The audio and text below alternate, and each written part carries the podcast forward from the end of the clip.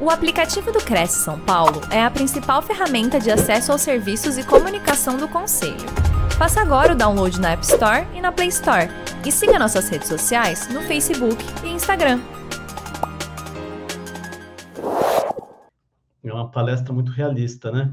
E pessoal, então o tema, como foi dito, né? Bora levantar, como ser resiliente em tempos complexos. Acho muito importante para os corretores, acho que é importante para todas as pessoas do mundo inteiro.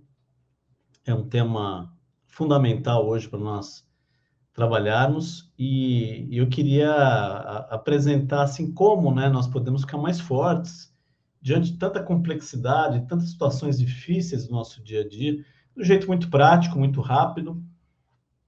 E tudo inicia com os fundamentos, né? Eu acho que todo conhecimento se baseia é, tem bases, tem fundamentos para a gente poder entender. Então, vamos entender o que é resiliência, uma palavra que está sendo muito utilizada, ela está dentro do escopo da inteligência emocional, estudos que já começaram na década de 90 na Universidade de Harvard, nos Estados Unidos. Então, tudo que vocês vão escutar hoje aqui é baseado em evidências, em fatos, em estudos científicos, não é autoajuda, apesar de livros interessantíssimos na área. Eu procurei construir essa palestra baseado em dados, em estudos, principalmente da grande universidade de Harvard Business, universidade que estuda uh, o papel da resiliência, principalmente no mundo dos negócios. Então, vamos discutir um pouco isso. Eu acho que essa imagem representa um pouco todos nós em alguns momentos da vida. Nós somos malabaristas, estamos suspensos sobre um fio, seja na vida familiar, seja na vida profissional, diante das metas que nós temos que bater, é, diante dos nossos compromissos financeiros, muitas vezes diante da atenção diante dos clientes que nós temos que atender, é venda daqui, é compra dali, é, há um nível de tensão alto. E o que tem marcado muito a nossa vida são essas palavrinhas-chave que estão aí na tela que vocês estão vendo: insegurança, então, está aumentando muito a, medica a medicação, a busca pela psiquiatria, pelas terapias, as pessoas estão inseguras, as pessoas hoje estão vivendo a incerteza, elas acordam de manhã não sabendo como é que vai ser o dia. Algumas estão trabalhando durante o almoço para pagar o próprio almoço, outras estão trabalhando durante o almoço para pagar o jantar. Há muita instabilidade na política, na economia, nos cenários que nós encontramos, da imprevisibilidade, isso resulta no medo. Não é à toa que surgiu aí recentemente, não é? são doenças recentes, a síndrome do pânico, pessoas que têm muito medo, medo de tudo. E aí, como resultado, como consequência, nós vamos ter ansiedade, nós vamos ter insônia, dificuldade para dormir. Se você perguntar para um representante da indústria farmacêutica, o que mais sai hoje é remédio medicações para dormir, porque as pessoas estão insônias, elas não conseguem dormir porque elas ficam preocupadas. Como é que vai ser meu dia? Como é que vai ser meu mês? Eu vou bater as metas? Não vou? O que, que vai acontecer com o novo governo? Mudou o governo agora? Como é que vai ser a taxa de juros? Vai ter financiamento de imóveis?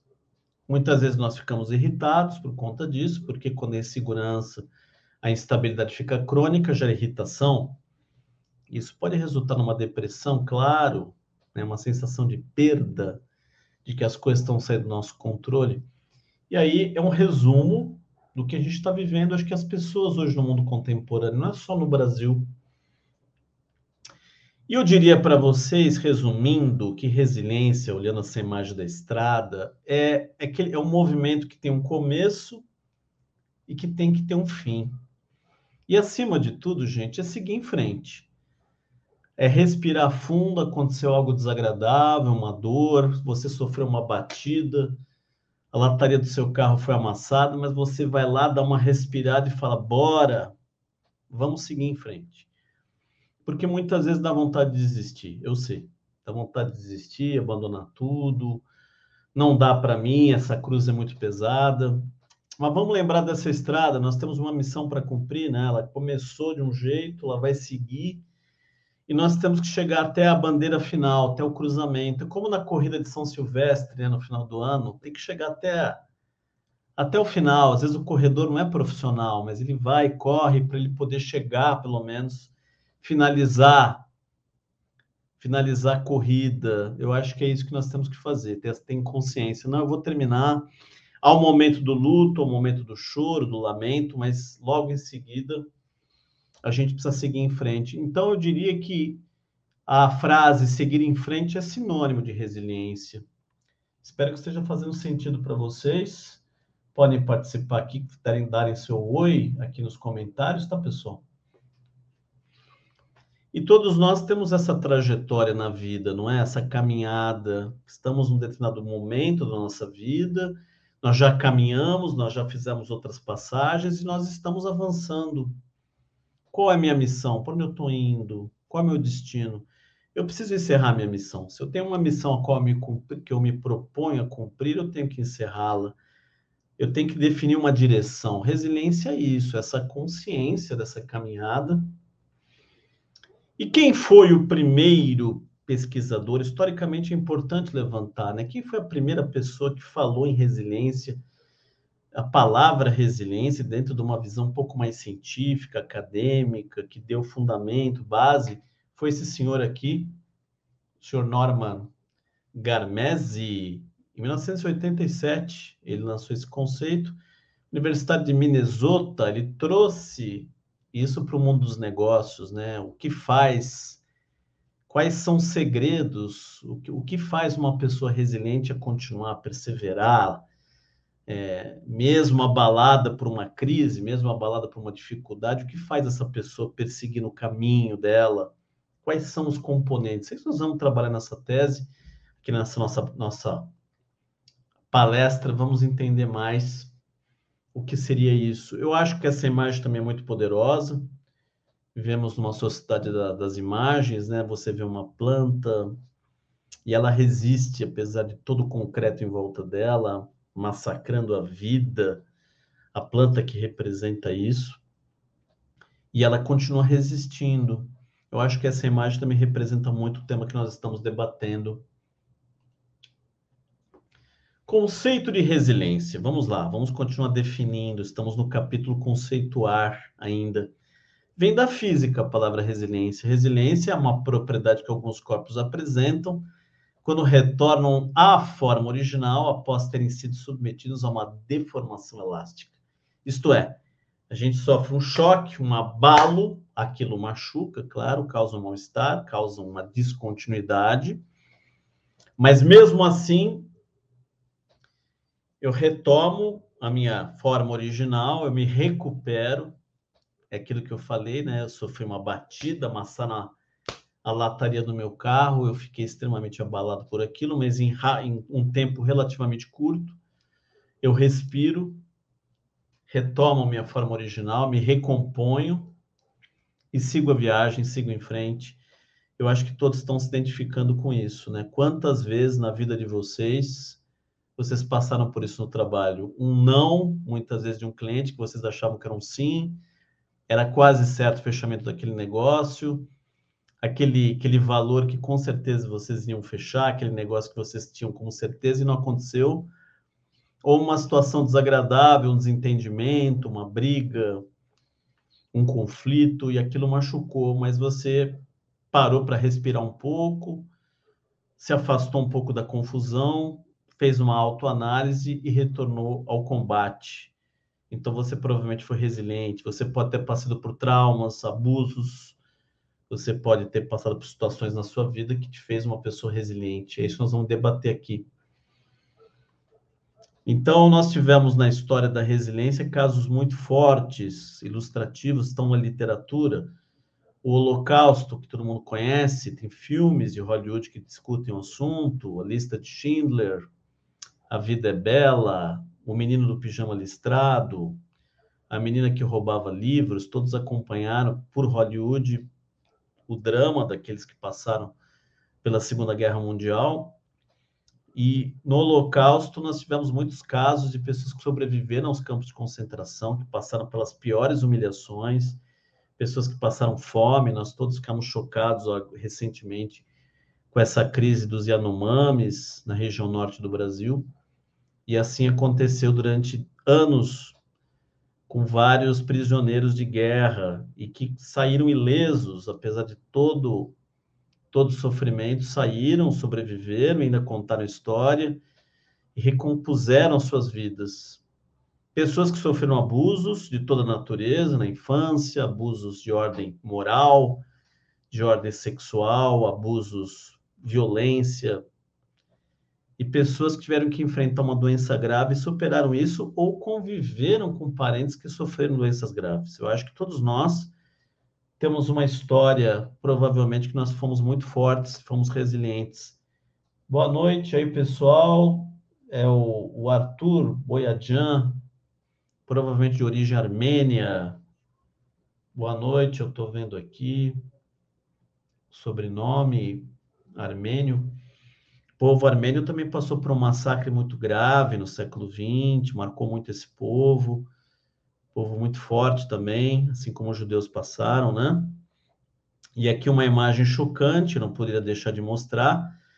Vocês estão vendo aí um grupo de prisioneiros durante a Segunda Guerra Mundial e um sobrevivente, o senhor Viktor Frankl, um psicólogo muito conhecido, criador da logoterapia, e ele conta no livro dele, um um psiquiatra no campo de concentração, ele conta toda, todo o processo mental dele, todas as experiências que ele passou no campo, e ele conta que haviam dois grupos, né? O grupo A e o grupo B, segundo ele. O grupo A foi aquele que morreu logo, não suportou a pressão.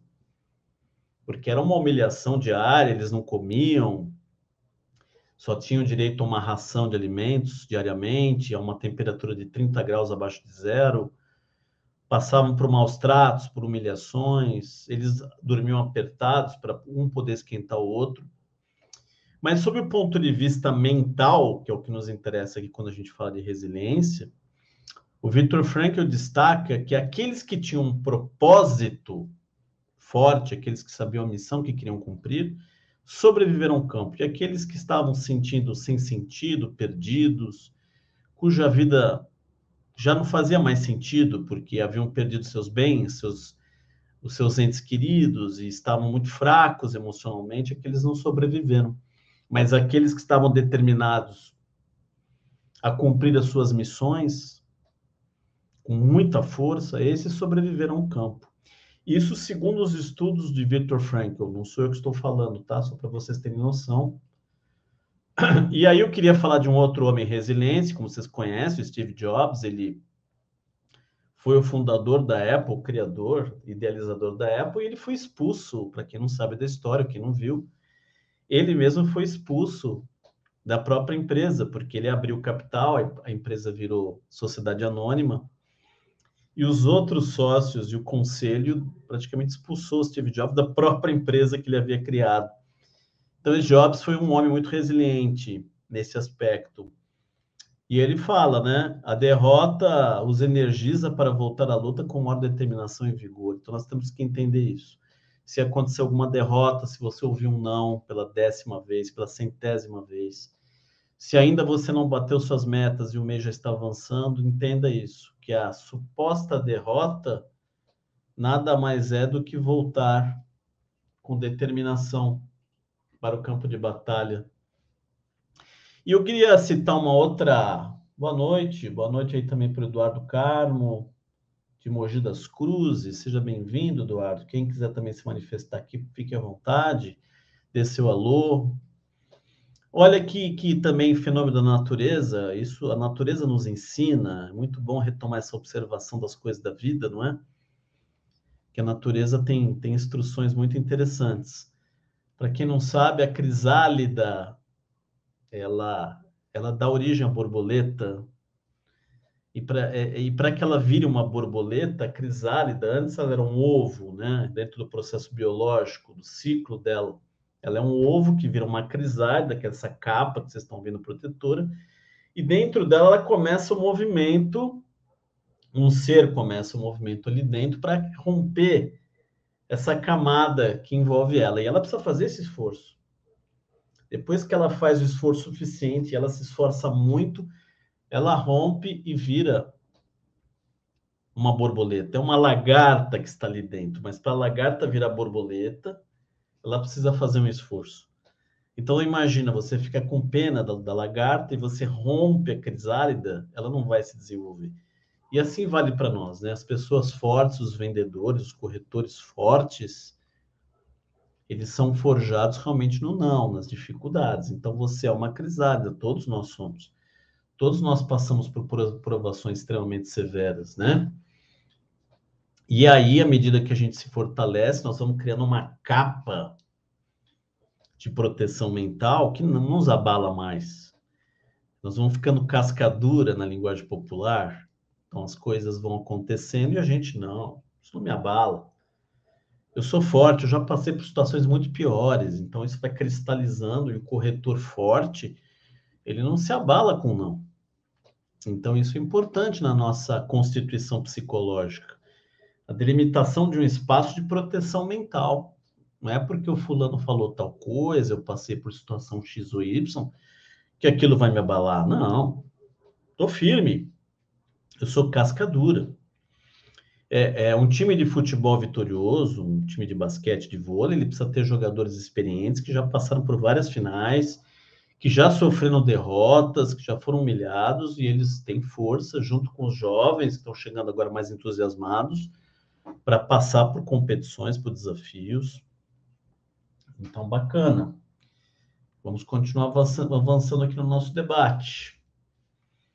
E aí eu enumerei, baseado nesses estudos da Harvard University, né, estudando essas obras, essas pesquisas, quais são as três coisas, entrando um pouco nessa onda de internet, né, de YouTube, o que, que são as três coisas que te fazem uma pessoa resiliente, que nós temos que prestar atenção. Como é que eu faço, Marcos, para ser mais resiliente? Então, três movimentos, três atitudes que nos fazem pessoas mais resilientes. Então, vamos lá a elas Aceitar a realidade, gente. Aceitar a realidade. Tem coisas que, assim, tem que aceitar os fatos. Não tapar o sol com a peneira, não transformar urubu em papagaio. Esses são os fatos que eu tenho para trabalhar. É, a história do Victor Frankl, isso, ele admitia que a situação estava muito complicada. Então, ele aceitava a realidade. Somos prisioneiros. Senso de real. Qual o mercado que eu atuo? Qual o poder aquisitivo dos meus clientes? Até onde vai meus limites? Senso de realidade é importante. Então, por incrível que pareça, no momento que você aceita a realidade, isso te traz um entendimento, uma clareza da realidade, dos, do mundo que você vive, e isso te deixa mais forte. Tem pessoas que não aceitam a realidade. Então, elas partem para o mundo de ilusões, elas partem para drogas, para consumo de bebidas, para diversões. Tem gente que foge no videogame para o mundo virtual porque não aceita a realidade. E aceitar a realidade é um passo importante para nos fortalecermos.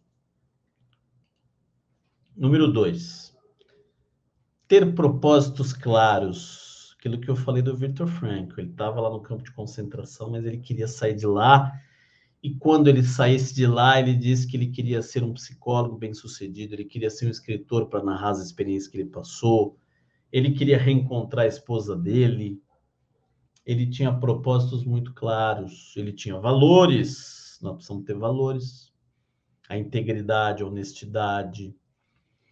As pessoas que têm valores mais fortes sobrevivem a uma catástrofe. Aquelas que vão na onda, na modinha, não, não estão muito cristalizados em princípios, elas são levados pela, pelo vento, pela tempestade, pelo furacão, mas aqueles que têm valores fortes sobrevivem.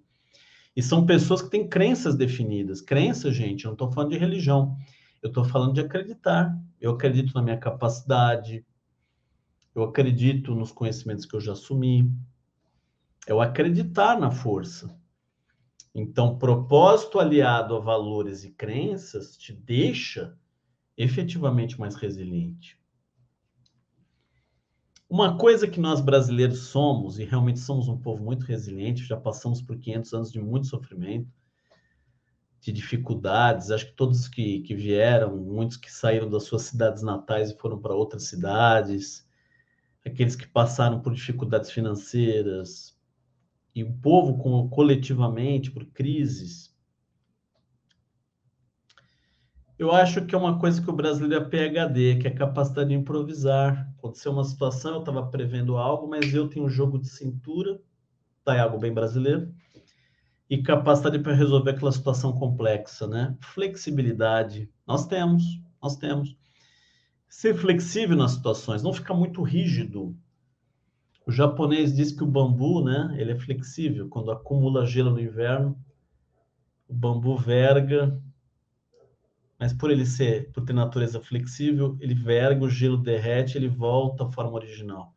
Então, o japonês também, o conhecimento de sabedoria oriental fala muito nisso, que o bambu é um modelo de flexibilidade. E nós temos isso. Nós temos que ter sempre um plano B. Quem sabe plano C, plano D. Tem um comentário que diz que se o plano A falhar, nós temos mais 25 letras no alfabeto para poder utilizar no nosso cotidiano. Muito bom.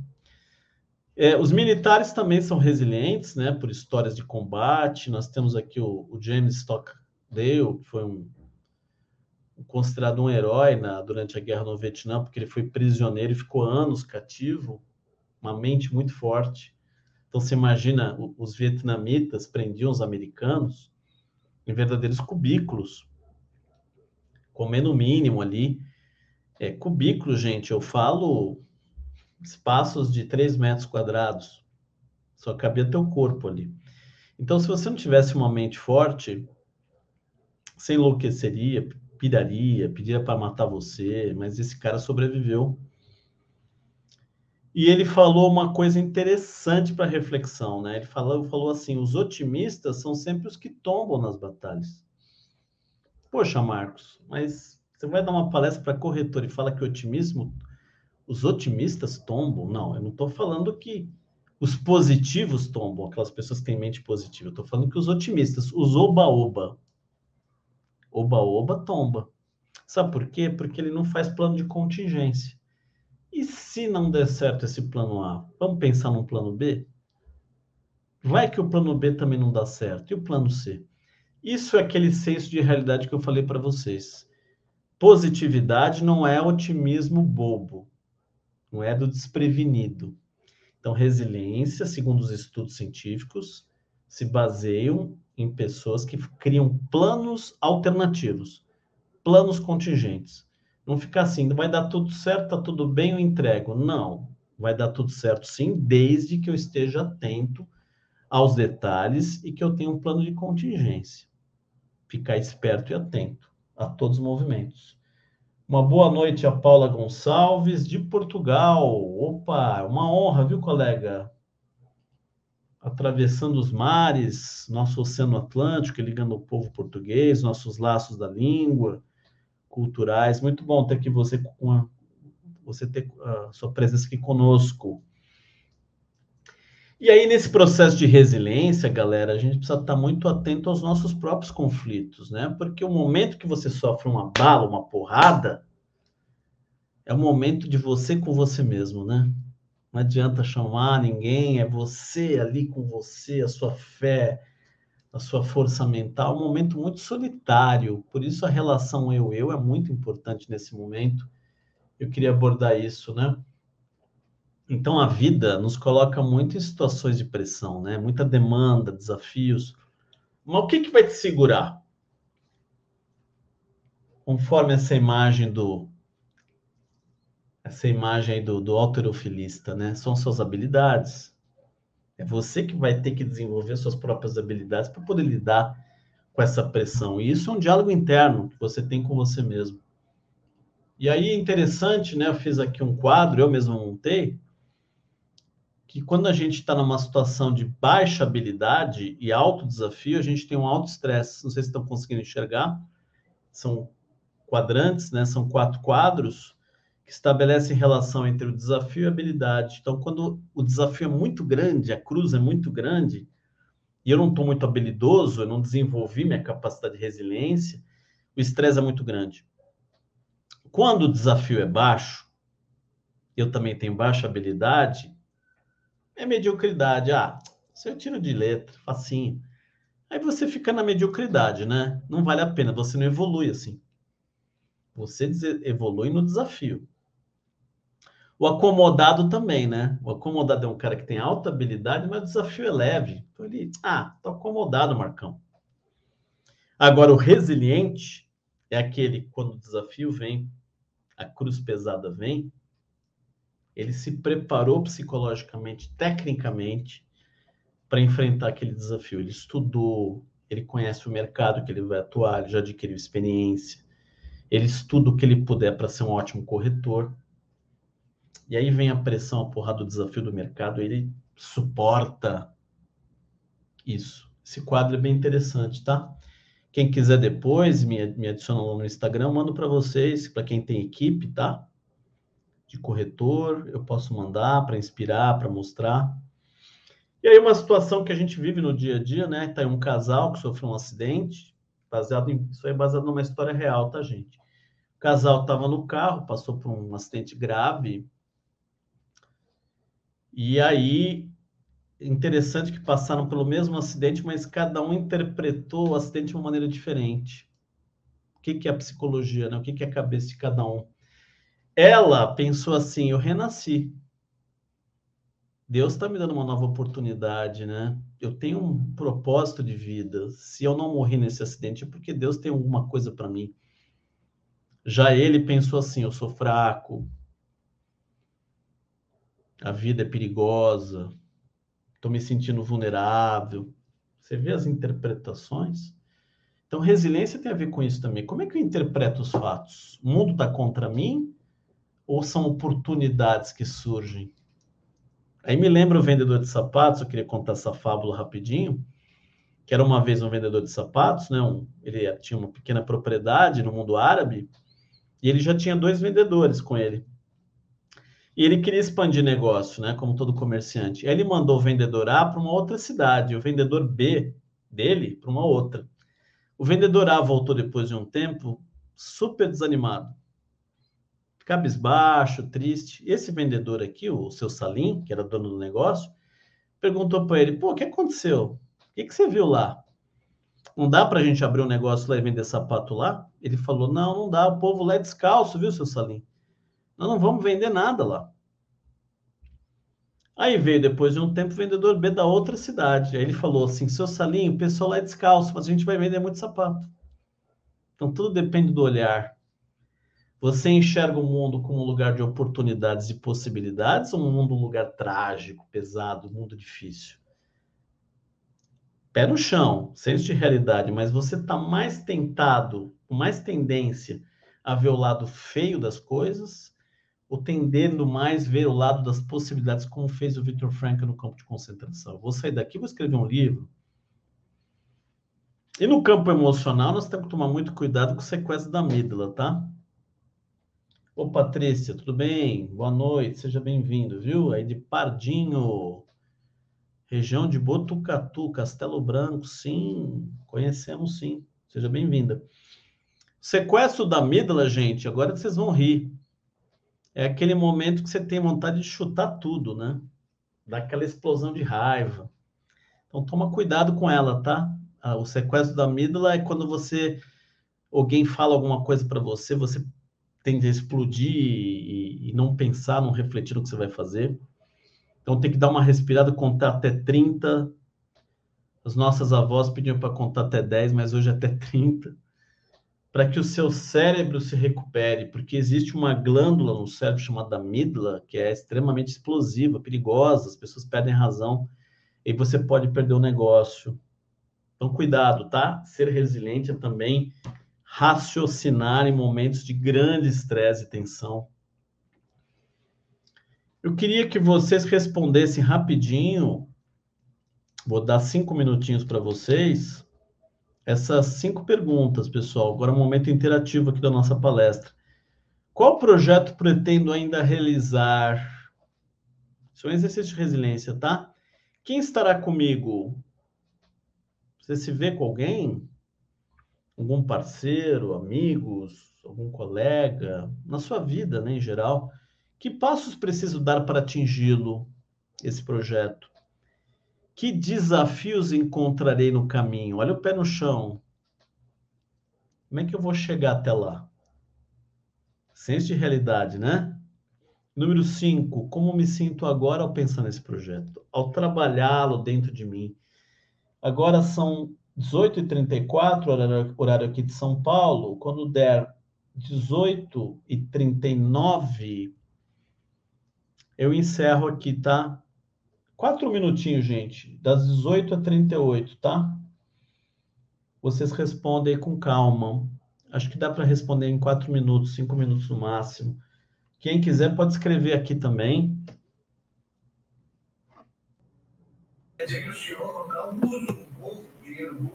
Está acompanhando aí, Márcia?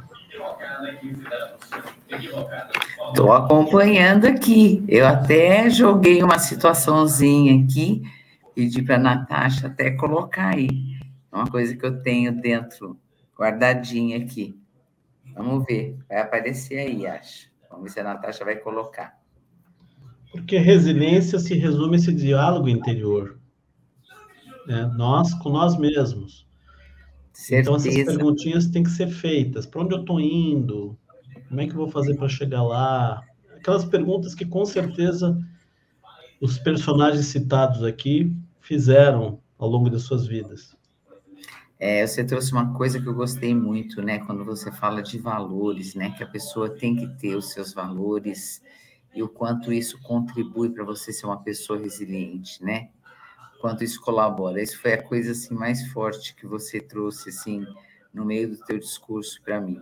E isso eu acho que vai é, corretor de imóveis acho que tem que ter isso muito forte, né? Tem que ter isso muito forte para ser uma pessoa resiliente e, e conduzir aí os seus negócios, né? Eu acho que pode colaborar muito. Verdade, Márcia, porque corretor ele tem que, ele tem que ter muita integridade e, e transparência para ele ganhar credibilidade dos seus clientes.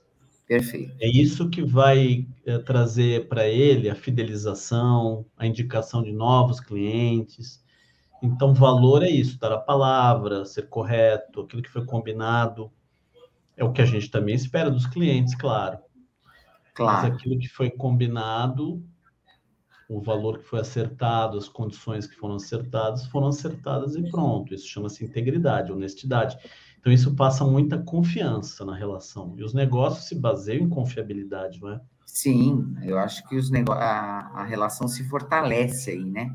Você concorda? Sim. Você demonstrando todo, todo esse teu, esses seus valores, eu acho que o corretor só tende, só tem a ganhar com essa situação. Eu vou te fazer uma pergunta. Pois não. É, você consegue. É, você consegue saber se uma pessoa é resiliente? De que maneira você sabe que uma pessoa ela é resiliente?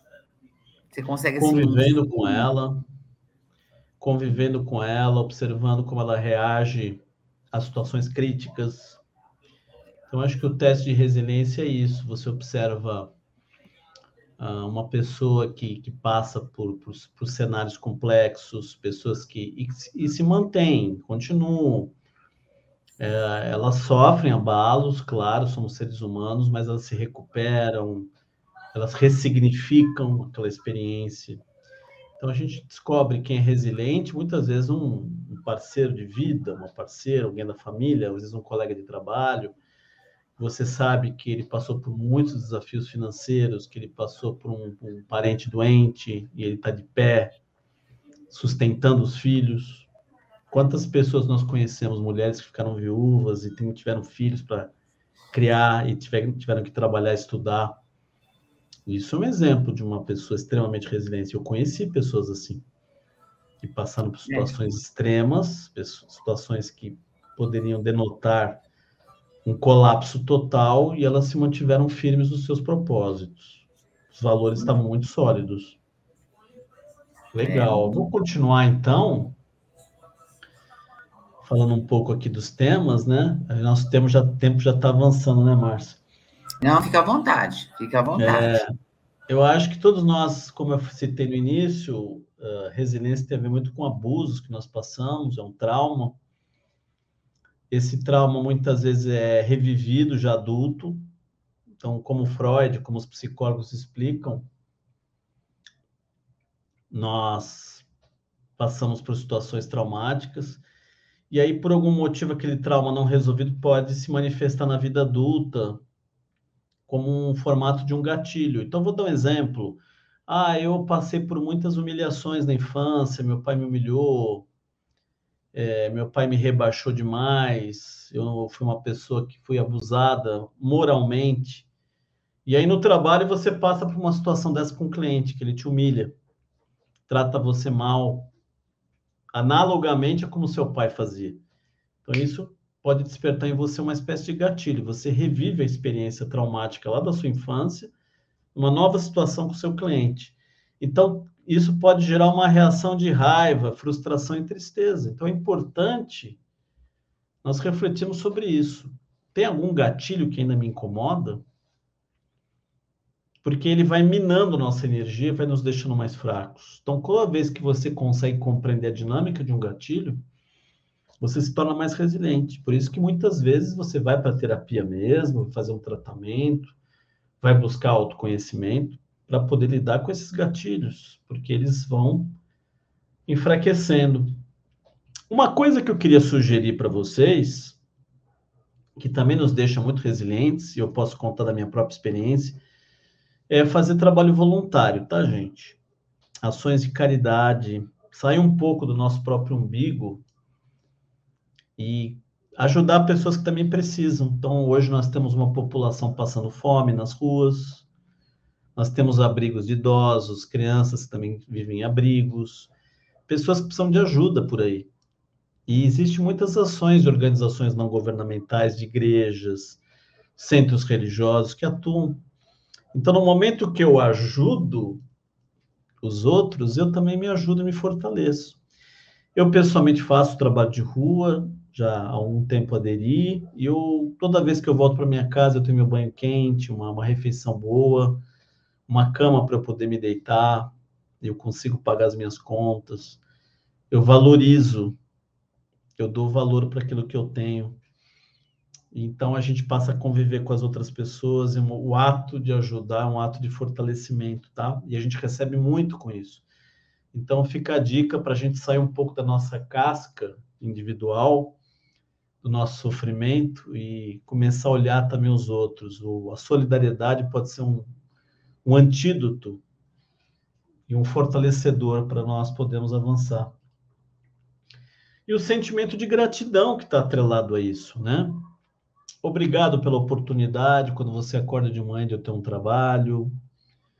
Obrigado pela oportunidade de eu ter uma saúde. Obrigado por ter um familiar amoroso do meu lado.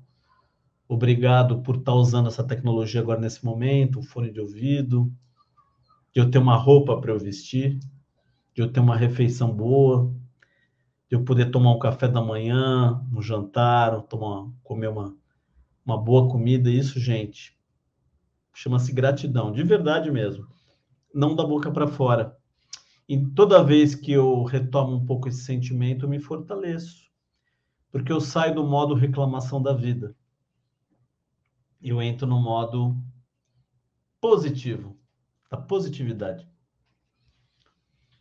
E buscar a conexão com as pessoas, né? Os estudos da Harvard apontam que é muito saudável estar em conexão com as pessoas, comunidades, grupos, numa igreja, num grupo religioso, num clube, não estar isolados no momento de aflição, no momento de angústia, de provação é, estar ligado a grupos, isso é muito importante, um grupo de apoio.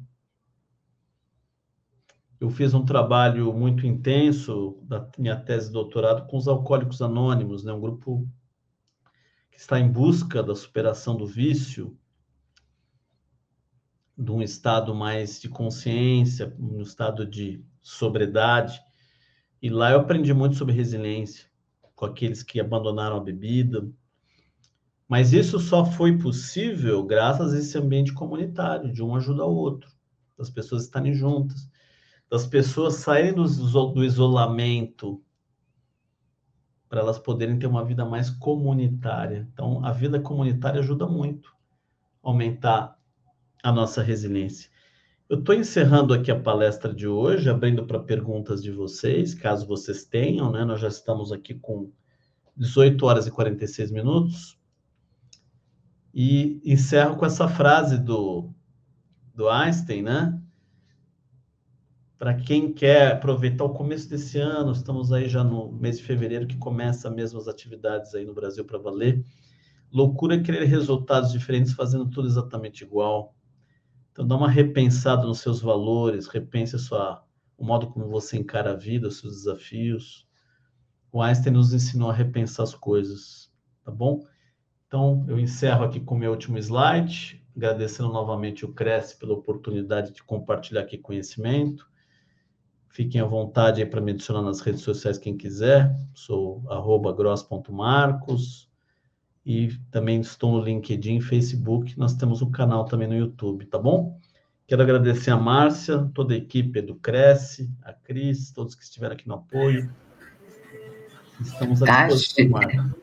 Imagina, Marcos, é a gente que realmente a gente que agradece mesmo sabe? Eu acho que a mensagem foi dada, o conteúdo foi dado aí. É, não, nós não temos aqui perguntas, ficam aí as curiosidades que foram geradas em função de tudo que você deixou. E fica mais uma vez o nosso agradecimento em nome do nosso presidente, inclusive o, o secretário Arthur Boyagian, que de repente eh, te parabenizou e deu boa noite aqui, boa palestra ele faz parte da nossa diretoria. Então, assim, acompanhando aí a nossa palestra, com certeza o doutor Arthur está acompanhando. E demais colegas que tem aqueles que entram, né, que se manifestam ali, tem aqueles que assistem é, de longe.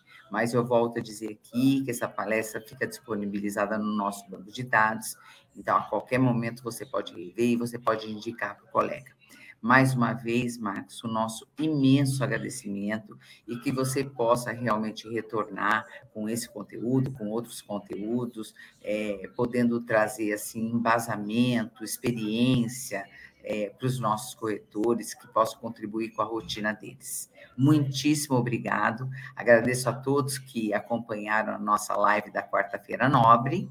E passo até para você, antes da despedida final, passo para suas considerações finais, se você quiser falar mais alguma coisa. Sua gratidão a todos vocês do Cresce, aos acompanhantes, todos os colegas que se manifestaram aqui, que estiveram presentes nessa live e que o conhecimento possa transformar nossas vidas. É isso. O conhecimento é um valor fundamental para o nosso crescimento como corretores e seres humanos. Então, até lá. Perfeito, Marcos. A gente que agradece mais uma vez. Muito obrigada a presença de todos. Mais uma vez, obrigado, Marcos Gross, e até a próxima.